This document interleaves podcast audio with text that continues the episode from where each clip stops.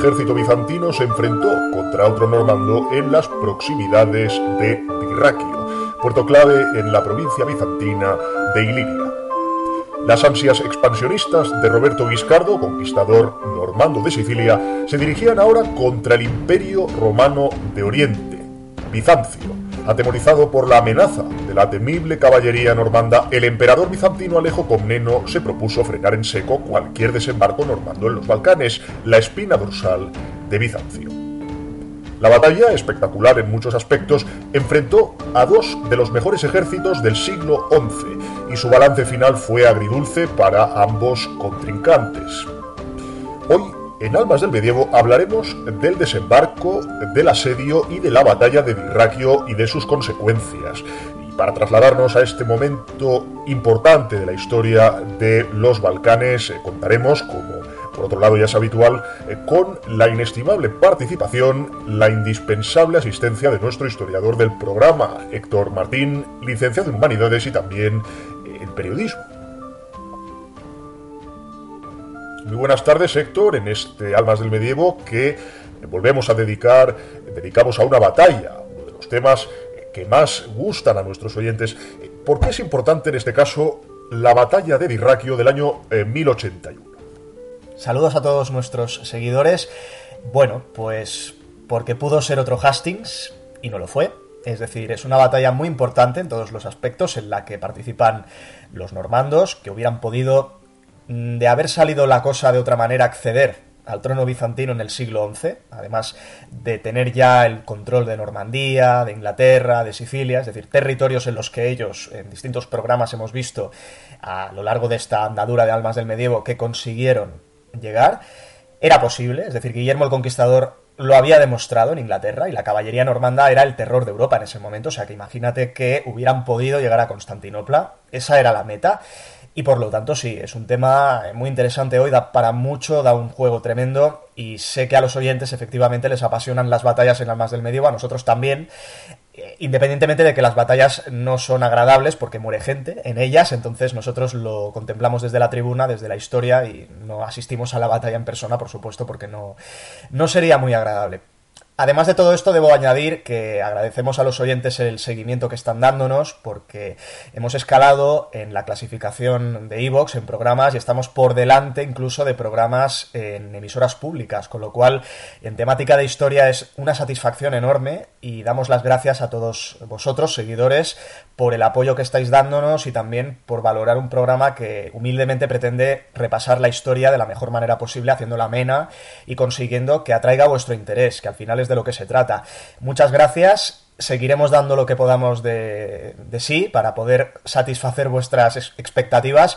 Y nada, vamos si te parece ya con la batalla de Dirraquio.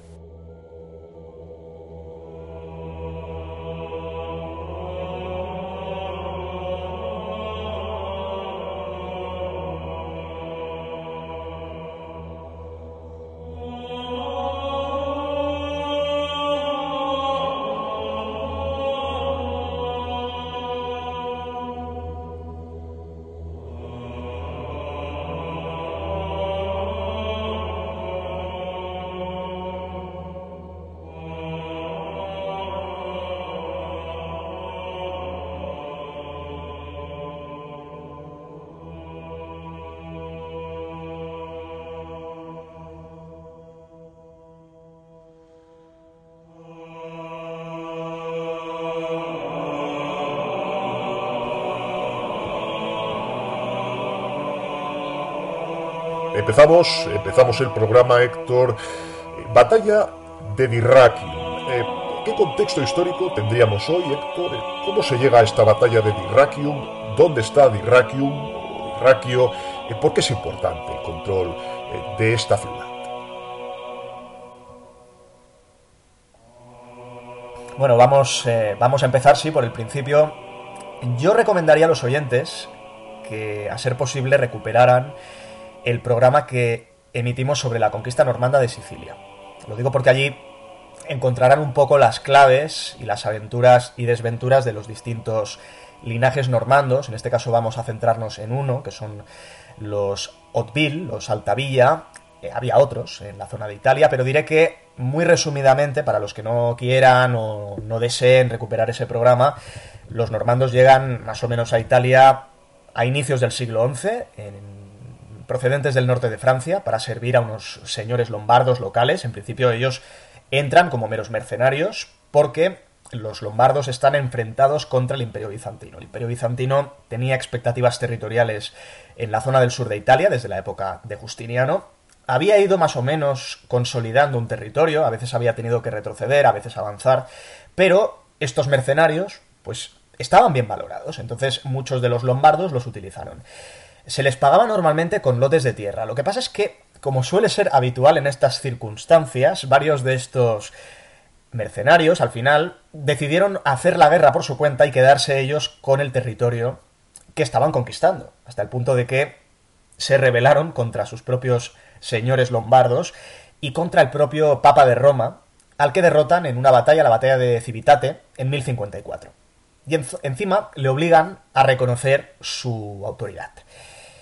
El Papa al final, que era un hombre muy pragmático, los papas han sido los papas muy pragmáticos en los distintos siglos, a finales ya del siglo XI termina por reconocer este status quo de los normandos en el sur de Italia y sobre todo reconoce a Roberto Guiscardo de la casa de Hauteville, Altavilla, el ducado de Apulia, el ducado de Calabria el ducado de Sicilia. Lo que pasa es que, claro, el Papa era muy... era bastante... Eh, ¿Cómo lo diríamos? Jugador de póker, porque le reconoce el, en feudo unos títulos, unos territorios que no controla el propio Roberto Guiscardo. Es decir, Apulia y Calabria en ese momento las controlaban los bizantinos, Sicilia estaba en poder de los musulmanes, o sea, es como si le hubiera dado la luna hoy en día, decir, mira, te hago amo y señor de la luna cuando la luna yo no la controlo y a ver cómo llegas allí.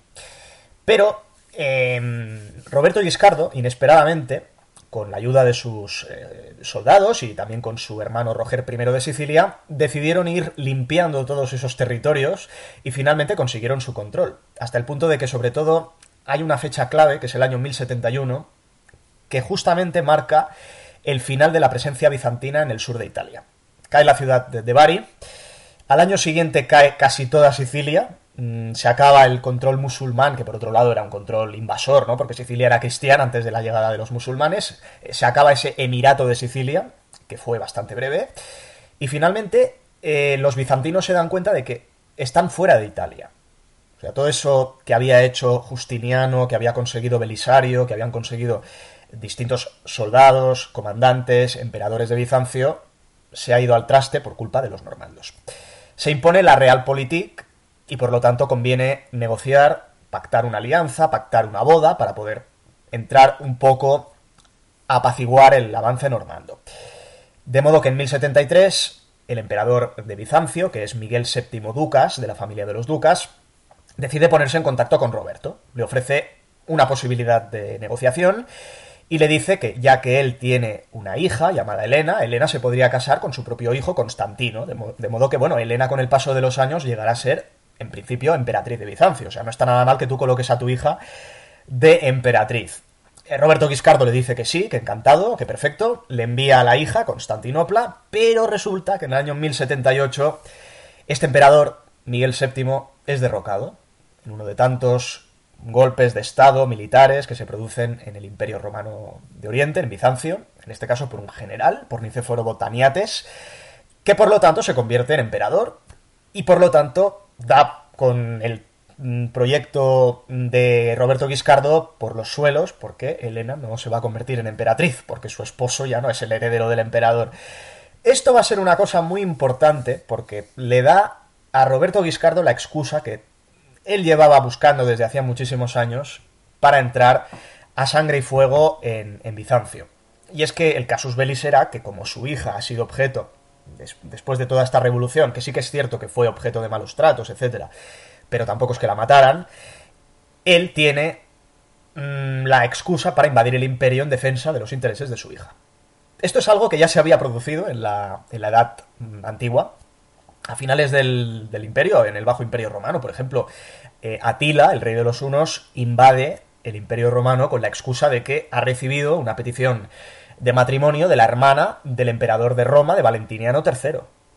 Entonces eso lo utiliza y Atila entra con esa excusa. Es decir, el, cuento era viejo, pero eh, a diferencia de Atila, que sí que se lanzó inmediatamente sobre el imperio romano de Occidente, al final lo vencieron ¿no? en la batalla de los campos cataláunicos, Roberto Guiscardo no puede entrar directamente en combate de buenas a primeras porque sufre un conate, un conato de, revuelta en Italia. Entonces, eso le hace demorar durante, durante unos cuantos meses. Muy interesante, Héctor. Eh, bien, eh, pero como todo retraso, es un simple retraso. Eh, Roberto Guiscardo, me imagino que no abandonará en ningún caso el proyecto. Por supuesto, no, por supuesto. Evidentemente el duque normando tenía en mente entrar en Bizancio y enseguida empezó a reclutar a gente.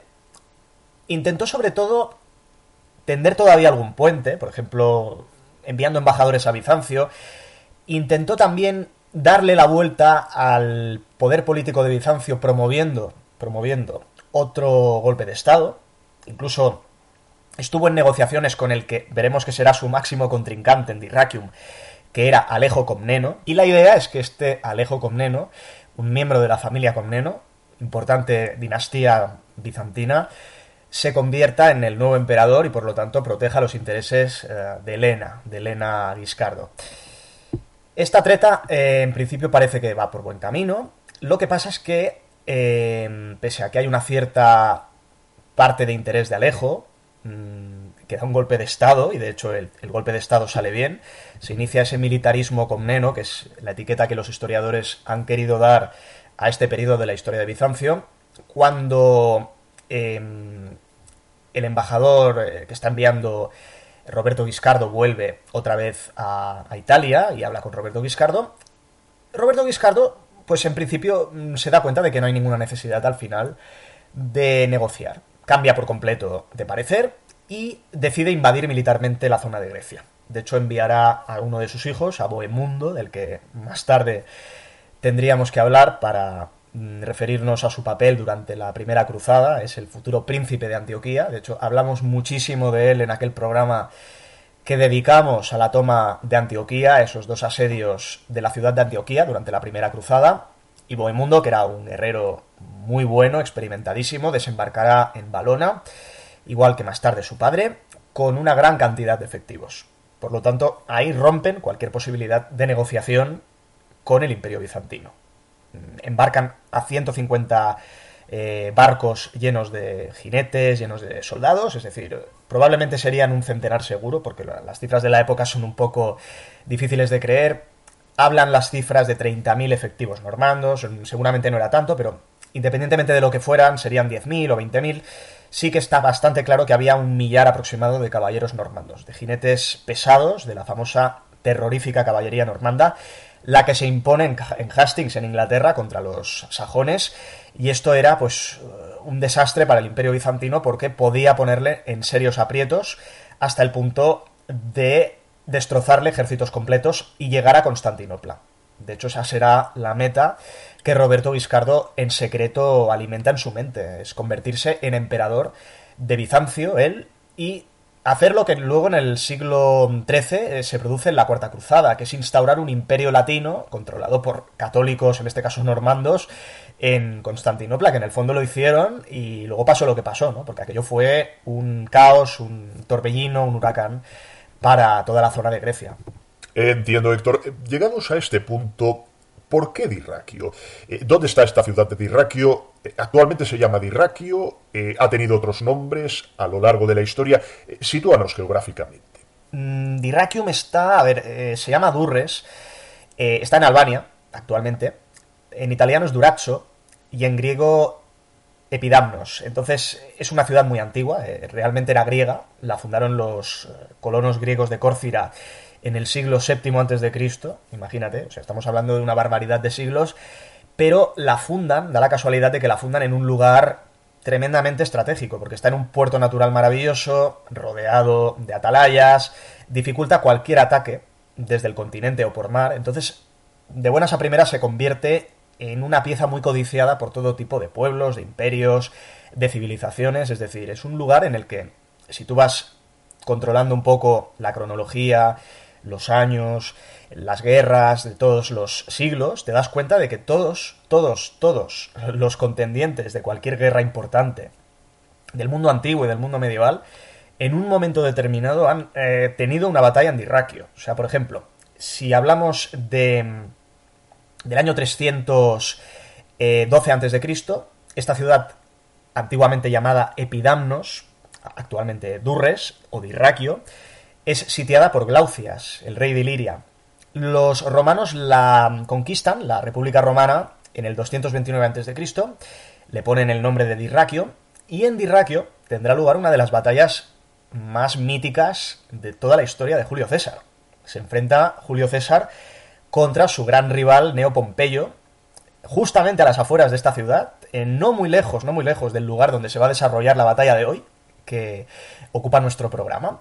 Pero en este caso fue un poquito más hacia el sur, en la costa, y eh, fue una victoria de Pompeyo. Lo que pasa es que Pompeyo, que era un prepotente, eh, y además era muy vanidoso, no quiso o no pudo o desestimó la posibilidad de exterminar a César. César se escapó, logró huir con parte de sus tropas y ese fue el error de Pompeyo, porque César más tarde lo aplastó en la famosísima batalla de Farsalia, que es esa batalla, por cierto, que si los oyentes han visto la, gran película de Liz Taylor de Cleopatra, pues es la batalla que abre el inicio de la película. Entonces, esa derrota de Pompeyo. Con estos antecedentes se entiende perfectamente el valor simbólico y estratégico, pero eh, hay mucho más, eh, si no me equivoco. Sí, de alguna manera no es casualidad, porque está la vía Ignatia. La vía Ignatia como su nombre indica, era una carretera, era una vía, una calzada romana, construida por los romanos, valga la redundancia, entre el 146 y el 120 a.C., es decir, siglo II a.C. Es una carretera muy importante, es decir, es la mejor ruta comercial que va desde el mar Adriático hasta el Bósforo, hasta Constantinopla, cruza todo lo que sería el Monte Pindo, bordea la costa norte del Egeo, llega a la antigua capital de Constantinopla, actualmente Estambul, y une distintas provincias, es decir, provincias de la época del imperio como Iliria, como Macedonia, como Tracia, estaban unidas gracias a esta maravillosa carretera que era llamada precisamente la Vía Egnatia porque la construyó un senador romano y procónsul de Macedonia llamado Neo Egnatio o Naeus Egnatius, que fue el que, el que más se propuso construirla. Por supuesto, pues es una obra que tiene que ser reparada, se tiene que mantener, es decir, cuando estamos ya en el siglo XI no es lo que era en la época del imperio, pero se podía, digamos, circular por ella, ¿no? Seguía teniendo una cierta importancia, se podía perfectamente navegar, eh, perdón, circular con carro a través de ella, trasladar tropas, y Roberto Guiscardo lo sabe. Entonces, como todo el mundo sabe que para llegar a Constantinopla la mejor vía es la vía Egnatia, las tropas intentan ir por la vía Egnatia. Cuando, por supuesto, Roberto Guiscardo está desembarcando en esa zona de lo que actualmente es la costa albanesa, la isla de Corfú, intenta sobre todo conseguir llegar con el máximo número de tropas desde Italia a estas costas de, los Balcanes y seguir la vía, la vía Egnatia. Lo que pasa es que para empezar, la vía Ignatia, empieza, empieza en Dirracium. Actualmente ya hemos dicho que es Durres, Durazzo en italiano, pero em, ahí es donde empezarán los problemas. Y es que la idea es tomar esta ciudad de Dirraquio y los problemas empiezan porque eh, Roberto Guiscardo está montando el traslado en naves, en, en barcos, pero mm, parte de su flota sufre una tormenta. Entonces pierde varios de los barcos eso ya empieza, digamos, empieza un poquito mal.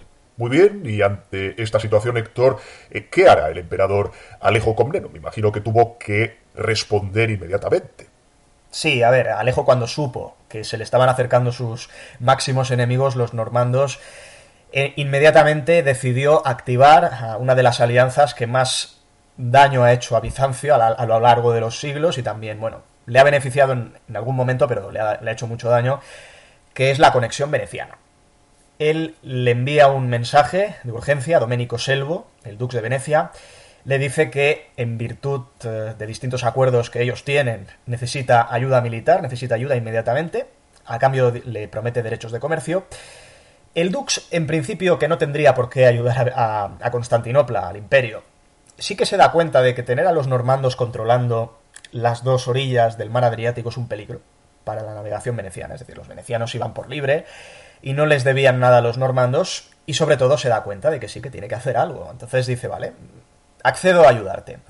Inmediatamente moviliza a la formidable Armada Veneciana, que durante siglos fue la reina del Adriático y del Mediterráneo, y sorprendió, como no podía ser de otra manera, parte de la flota de Bohemundo, veremos que no a toda, y eh, la sorprendió además por la noche.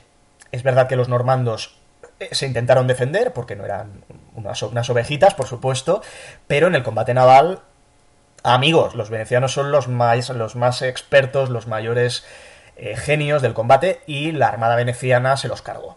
Mm, hizo una formación típica, utilizó también parece el fuego griego, esa mezcla explosiva que servía para quemar naves enemigas, y consiguió no destruir la flota normanda, pero sí dispersarla. De modo que se interrumpió cualquier intento de bloquear Dyrrachium por, por mar por parte de los normandos, y lo que sí que ocurrió fue que la flota veneciana fue la que entró en el puerto de Dyrrachium. Es decir, los normandos veo se han quedado sin flota e incomunicados porque Roberto Guiscardo ya había desembarcado con sus efectivos, lo cual conduce a un problema mayúsculo. ¿Se rindió Roberto Guiscardo estando solo y sin posibilidad de conectarse otra vez con el sur de Italia, con sus bases de salida? A mí, a mí me gustaría decir que sí, y aquí terminaríamos el programa de hoy, pero no, no fue así, sino que Roberto para nada se vino abajo, era un hombre eh, muy, muy valiente y además era un hombre muy seguro de sí mismo y decidió continuar con el asedio. Dice, bueno, me han hundido parte de los barcos, otros los he perdido en la tormenta, otros se han desperdigado, no tengo contacto ya con el sur de Italia, no me pueden enviar refuerzos, pero por lo menos tengo aquí lo que he desembarcado, que no está nada mal. Entonces, como los venecianos no pueden todavía, digamos, plantarme cara a nivel terrestre, y los bizantinos desde Constantinopla no han enviado un ejército, luego veremos que sí que lo enviaron, puedo seguir con el asedio. Con Dirraquio se va a encontrar además eh, Roberto Guiscardo. Vamos a ver que las cosas empeoran cada día para él. Se va a encontrar con un comandante, el jefe de la guarnición de Dirraquium, el bizantino, que era Jorge Paleólogo. Era un hombre muy experimentado, que además se tomó muy en serio las órdenes de Alejo Comneno, del emperador, de resistir a toda costa. Por lo tanto, ya hemos dicho que no se rinde y que decide que no se rinde de ninguna manera. Entonces, eh, dado que durante todo ese verano los defensores de Dirraquio aguantan, a pesar de todo lo que pone Roberto en las murallas, porque Roberto no iba sin nada, es decir, él tenía maquinaria de asedio, había mucha catapulta, había arietes, pues además de todo esto, eh, los defensores mmm, deciden realizar salidas de la ciudad.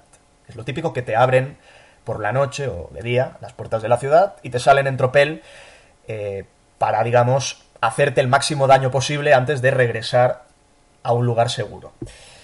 En estas incursiones, incluso Paleólogo, este tal Jorge Paleólogo, durante todo un día, durante todo un día estuvo plantando cara a los normandos, durante todo un día en el exterior de la muralla, parece ser, dice la leyenda, que con una herida tremenda en el cráneo, porque le clavaron una punta de flecha en el cráneo, no se moría, e incluso eh, en alguna de estas incursiones sabemos que, por las crónicas se nos explica, los bizantinos lograron destruir las torres de asedio de Roberto. O sea, Roberto se queda también sin parte de la maquinaria de, de asedio. Entonces, Héctor, me imagino que ahora sí que sí, Roberto Vizcardo eh, quiso huir o quiso embarcar. En estas circunstancias sería difícil mantener el cerco de Dirraquio. Eh, no, no, o sea, no, porque ya te he dicho que Roberto Vizcardo era un hombre que no se rendía ante las adversidades, o sea, hoy en día este hombre no necesitaría ningún ningún asesor psicológico, porque ya te digo yo que no necesitaría ninguna motivación, ningún coach, o sea, este señor se valía por sí mismo y además es que no se, no se termina el problema. Roberto Vizcardo ha perdido, ya hemos dicho, ha perdido los barcos, se ha quedado sin las torres de asedio. Eh, cada vez tienen menos tropas porque resulta que le están haciendo salidas los bizantinos, no ha conseguido tomar Dyrrachium y encima eh, sus propios soldados sufren una, una plaga, una enfermedad. Mm, parece ser que, según dicen las fuentes bizantinas, porque aquí tendríamos que evocar la figura de Ana Comneno, la hija del emperador Alejo Comneno, eh, Ana Comneno tiene una crónica de su padre, la Alexíada, entonces ahí te explica un poquito todos los detalles de esa época. Es muy. Es muy, muy interesante, ¿no? Y Ana Comneno nos explica que probablemente perdió hasta 10.000 hombres, incluidos unos 500 caballeros. Esto es muy exagerado porque ella era una bizantina, entonces pon que hincha un poco las cifras, pero Sí, seguramente algunos, algunos de los normandos fallecieron y, em, claro, independientemente de que murieran los asediadores, los asediados también sufrían las plagas. Entonces hubo varios muertos dentro de la guarnición, ya de por sí los normandos no había manera de que se largaran, y entonces, cuando parecía, parecía, parecía que al final... Todo esto estamos diciendo que los, los bizantinos están ya eh, enterados, todo el mundo lo sabe, Alejo Comneno sabe lo que está ocurriendo, entonces decide que hay que ir con un ejército hecho y derecho desde Tesalónica a, auxiliar Dyrrachium y a echar a los normandos al mar. Y empieza a moverse con el ejército bizantino regular, que esto es muy importante. Pero todo esto hemos dicho en un momento en el que Roberto está encallado. O sea, eh, la invasión normanda del imperio ha sido un desastre, está encallado y lo único que puede hacer es volver por mar a Italia, pero tampoco porque se ha quedado sin nada. No ha conseguido entrar en Dyrrachium y las cosas cada vez pintan, pintan peor para él.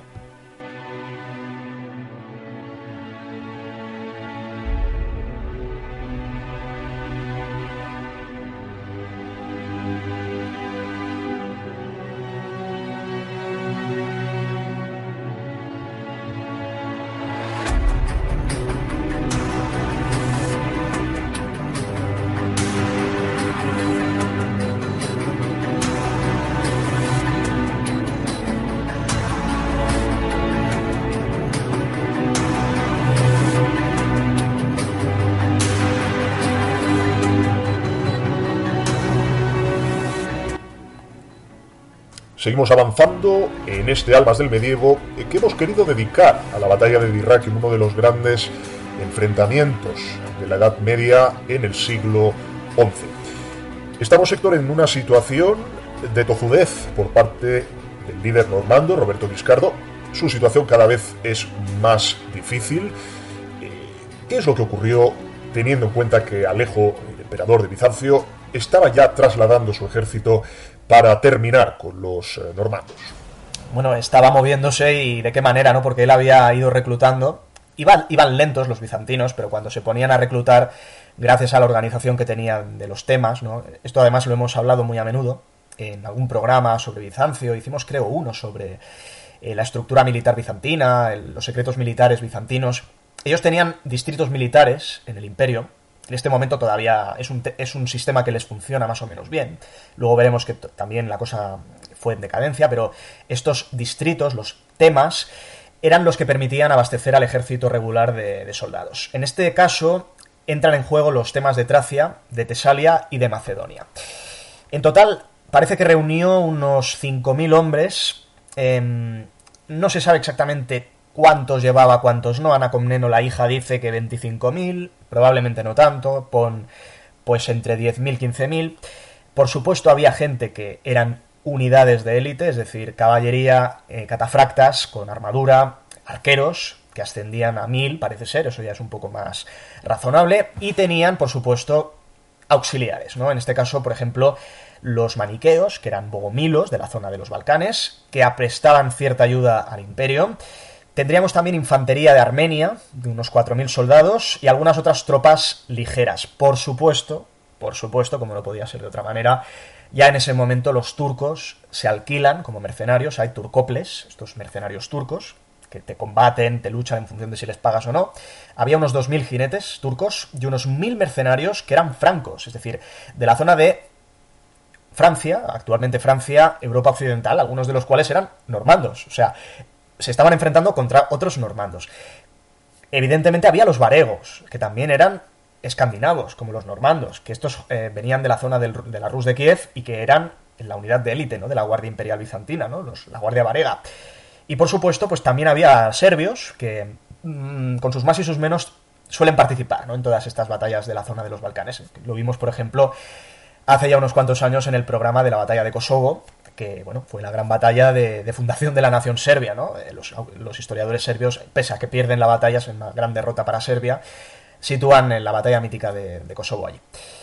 Bueno, eh, esto tuvo un precio, porque Alejo, evidentemente, para reunir todo este contingente, dejó desprotegido parte del territorio bizantino, concretamente la zona más oriental, eh, en la Heraclea Póntica, y todo lo que era la zona de Anatolia, que quedó en parte a merced de los turcos. Con lo cual, eh, bueno, sí, esto es quitarle la ropa a un santo, vestir a un santo, desvistiendo a otro santo. Eh, era el momento y el imperio bizantino normalmente pues tenía muchos problemas y se pasó desde la época de, Basilio II eh, socavando los problemas con otros problemas y aguantando de la mejor manera que podía. Muy bien, em, estamos acercando ya a los dos ejércitos. Eh, ¿Qué ocurrirá a medida que se aproxime Héctor?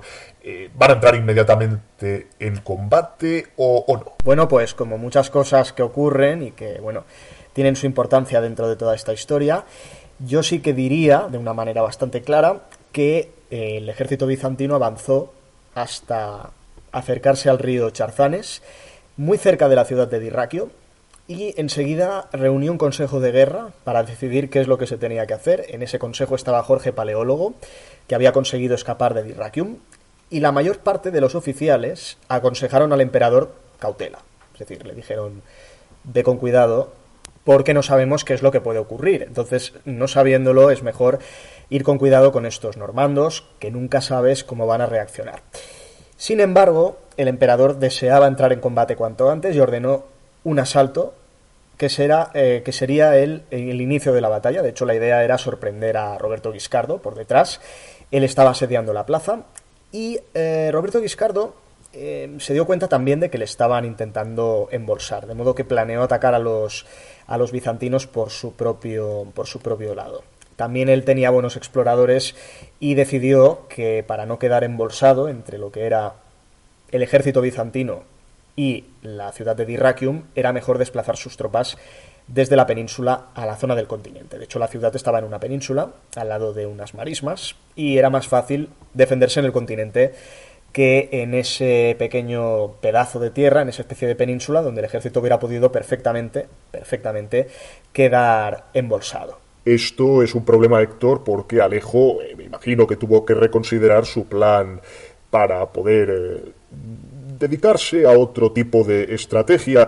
Eh, ¿Hizo algo en este sentido o, o, no? Sí, ya te puedes imaginar que sí, él hace lo que siempre se practica en estos casos, en ejércitos medievales clásicos, que es dividir como siempre, un ejército en tres partes. Siempre sale bien esta división en tres partes.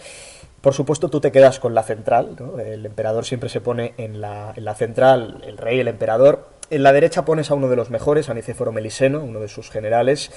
Y en la izquierda puso a Gregorio Pacoriano. Es muy clásico, ¿no? Eh, Roberto Guiscardo, por supuesto, pues claro, viendo que le estaban atacando, eh, no tuvo más remedio que darse media vuelta. Seguía manteniendo cierto asedio sobre Dyrrachium, pero esas horas sirvieron para aminorar un poco eh, lo que era la presión militar sobre esa ciudad y también optó por la división clásica en tres eh, secciones. La derecha la mandaba uno de los eh, italianos, el duque Amicetas de Giovinazzo. La izquierda estaba controlada por su propio hijo, Bohemundo, que en esta época tiene 23 años, es decir, es un chico joven todavía, y es un hombre que dará mucho de qué hablar en la primera cruzada. Y por supuesto, la, la, parte central es la que lleva a él, ¿no? Roberto Guiscardo, que no dejaba de ser el que tenía que, que enfrentarse cara a cara contra Alejo Comneno. Más o menos estamos, estamos igual.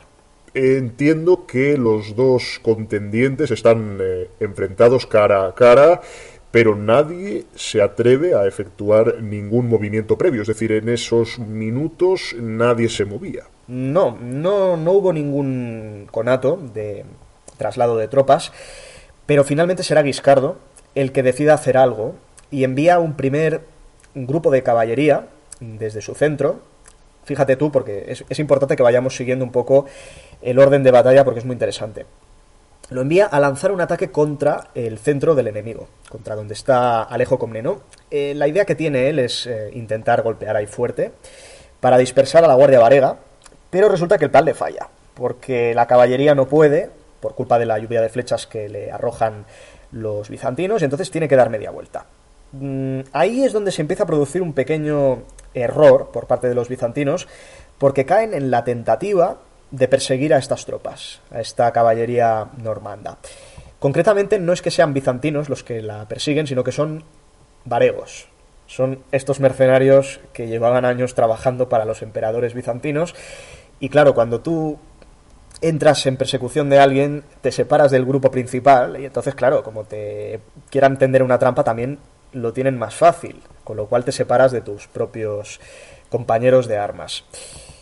Esto significaba, por lo tanto, que, bueno, viendo cómo estaba el asunto, los varegos estaban entrando en una maniobra muy arriesgada, em, persiguiendo a estos normandos. Guiscardo vio que ahí había la posibilidad de aprovecharlo y envió una fuerza de ballesteros y de lanceros contra el flanco y contra la retaguardia de estos varegos.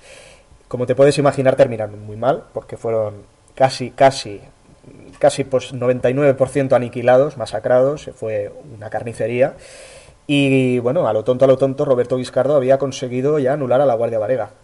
Hubo algún superviviente, es verdad, que por cierto terminó refugiado en una iglesia que había ahí cerca, la iglesia del Arcángel, Arcángel Miguel, pero uh, no es que tuvieran mejor fin, porque los normandos, que eran, eran bastante capullos, todo hay que decirlo, los rodearon, eh, encerraron a, a, los que estaban dentro, en la iglesia, y le incendiaron la iglesia. Entonces, los que no habían muerto en el campo de batalla murieron abrasados dentro de la iglesia. Eran cosas que en ese momento, en el año 1081, pues tristemente, tristemente sucedían.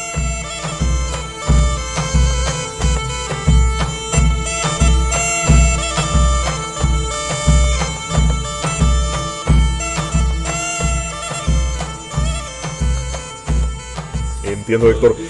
Veo que entonces eh, los bizantinos han sacrificado a la Guardia Varega y eh, tienen problemas en el ala izquierda. Incluso el centro, el centro donde estaba Alejo, ha quedado en una situación de vulnerabilidad. Efectivamente, entonces eh, Roberto Guiscardo vio que ahí había una posibilidad, igual que lo vio en su, en su día Guillermo el Conquistador en Hastings, y decidió enviar la caballería normanda contra ese centro. Todo nos podría llevar a pensar que aquí se produjo lo mismo que en Hastings, que en este caso, pues eh, Alejo fue asesinado igual que Harold Godwinson por los normandos. No es así, siento defraudar a los oyentes, porque los bizantinos no eran sajones, eran una cosa mucho más refinada, mucho más experimentada a nivel militar, pero uh, resistieron. Entonces, estos bizantinos consiguieron dividir a los asaltantes en pequeños grupos, pero resulta que tampoco es que consiguieran gran cosa porque ambos lados sufrieron muchas bajas. Justo, justo, justo en este momento, fíjate tú cómo va evolucionando la batalla, ahora vemos que se produce otro vuelco, Jorge Paleólogo, que había vuelto otra vez a Dyrrachium, porque este hombre entraba y salía como le daba la gana, lleva a cabo una salida desde Dyrrachium, atacando el campamento normando, que había quedado detrás. Es decir, había quedado detrás de los normandos, estaba poco vigilado, para intentar una maniobra de distracción. Esto hubiese podido ser muy útil para los bizantinos, pero fracasó. Fracasó porque los normandos consiguieron rechazar a Jorge, a Jorge Paleólogo.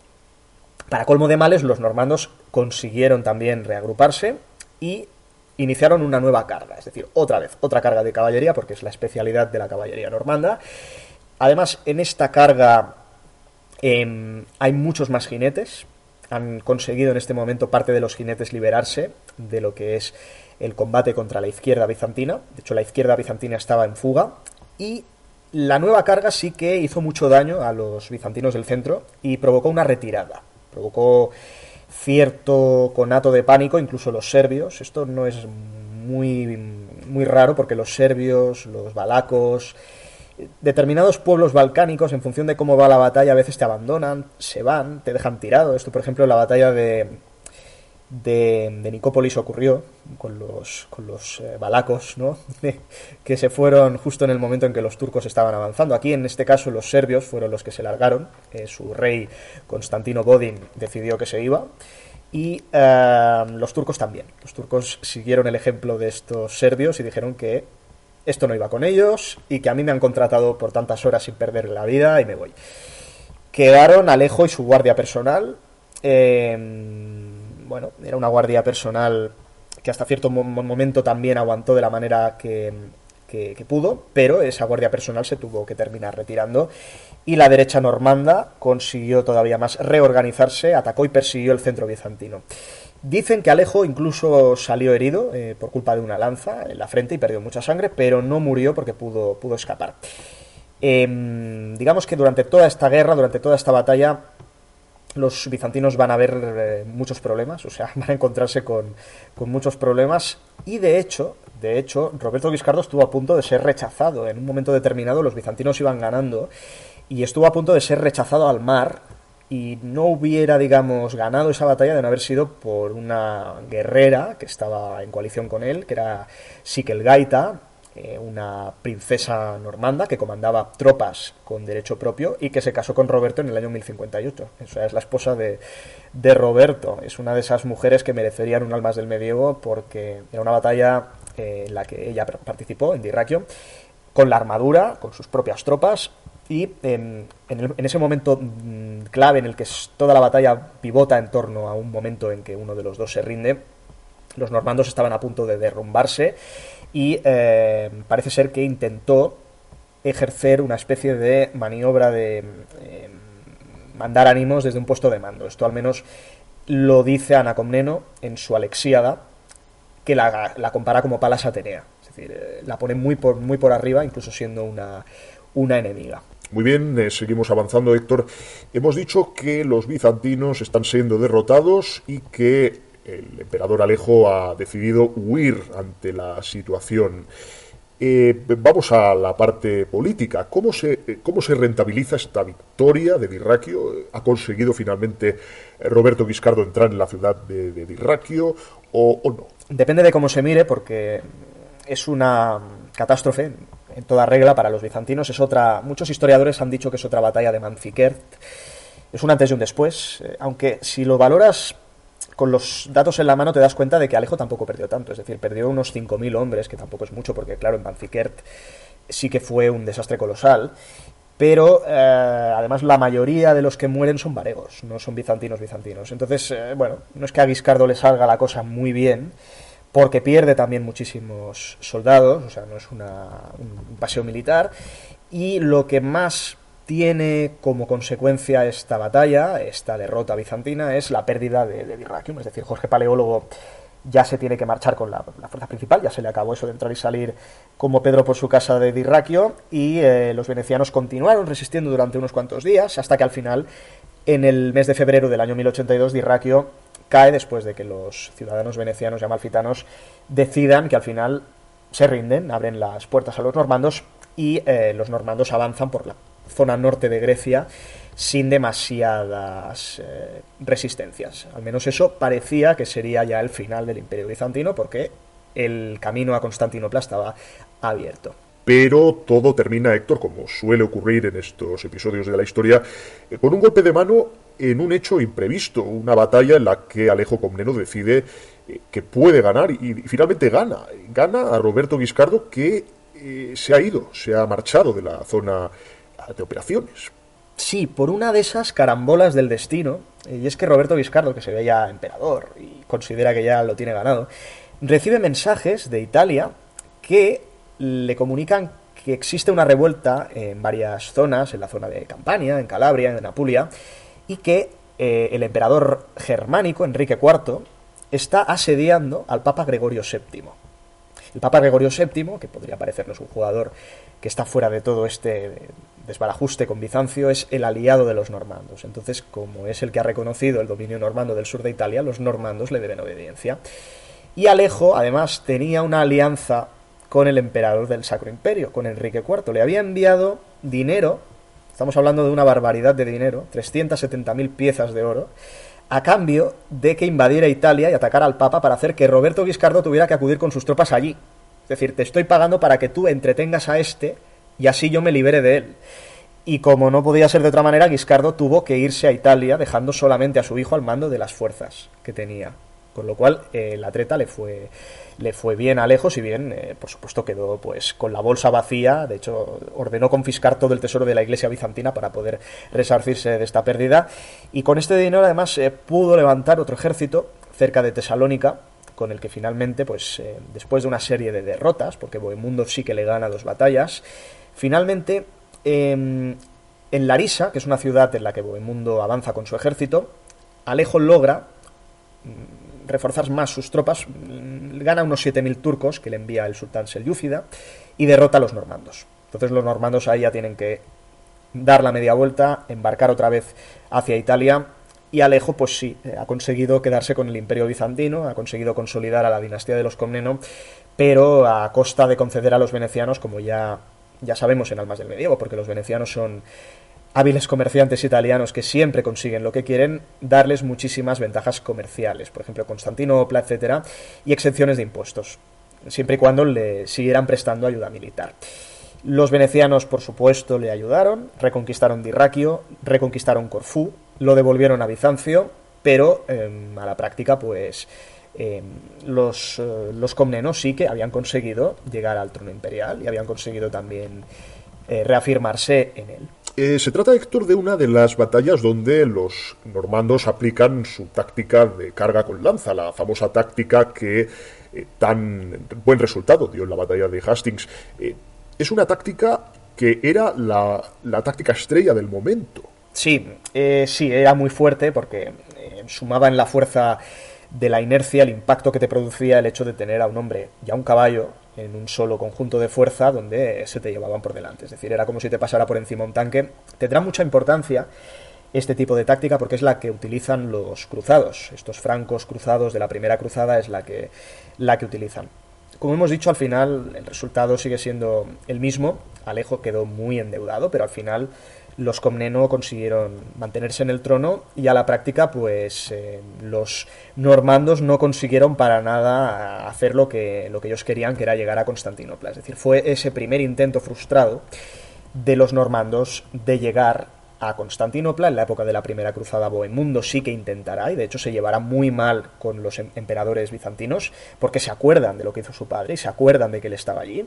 Y em, como última anécdota dentro del programa de hoy, y me gustaría cerrarlo, diré que la saga de los, de los normandos entroncó en parte con los condes de Barcelona, porque em, de los ocho hijos que tuvo Roberto Guiscardo con su esposa Siquelgaita, una de las hijas, Mafalda, se convertirá en condesa de Barcelona, porque se casa con Ramón Berenguer II de Barcelona y por lo tanto es la madre de Ramón Berenguer III, es decir, el, lo que sería el abuelo de Ramón Berenguer III, conde de Barcelona, era Roberto Guiscardo. Había sangre normanda dentro de los condes de Barcelona, en el mejunje de sangres que tenían, occitanas, francas, visigóticas, eh, aragonesas, etcétera, pues también había pues sangre, sangre normanda. Es un pequeño detalle que, que tiene su importancia, porque los reyes de Aragón, condes de Barcelona, más tarde serán los que se reivindicarán también como herederos de los normandos de Sicilia, en la lucha por la corona de Sicilia contra los franceses, ya en el siglo XIII en la época del rey Pedro el Grande. Entonces, es una de esas conexiones curiosas de la, historia que, que, es interesante ¿no? destacar.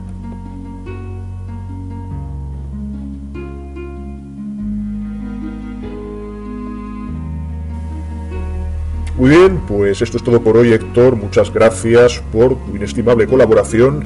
Y nosotros regresamos, regresamos la próxima semana hablando de los descubrimientos. Regresamos al siglo XIV, siglo XV en la navegación marítima. Hablaremos de mapas imposibles, de mapas que eran muy, muy difíciles de ubicar para los historiadores y que desvelan bastantes enigmas acerca de la posible conquista, descubrimiento de América antes de 1492. Hablaremos de distintos mapas difícilmente defendibles desde el punto de vista de la historiografía oficial que se confeccionaron antes de la célebre fecha oficial de conquista de América y de descubrimiento por parte de Cristóbal Colón.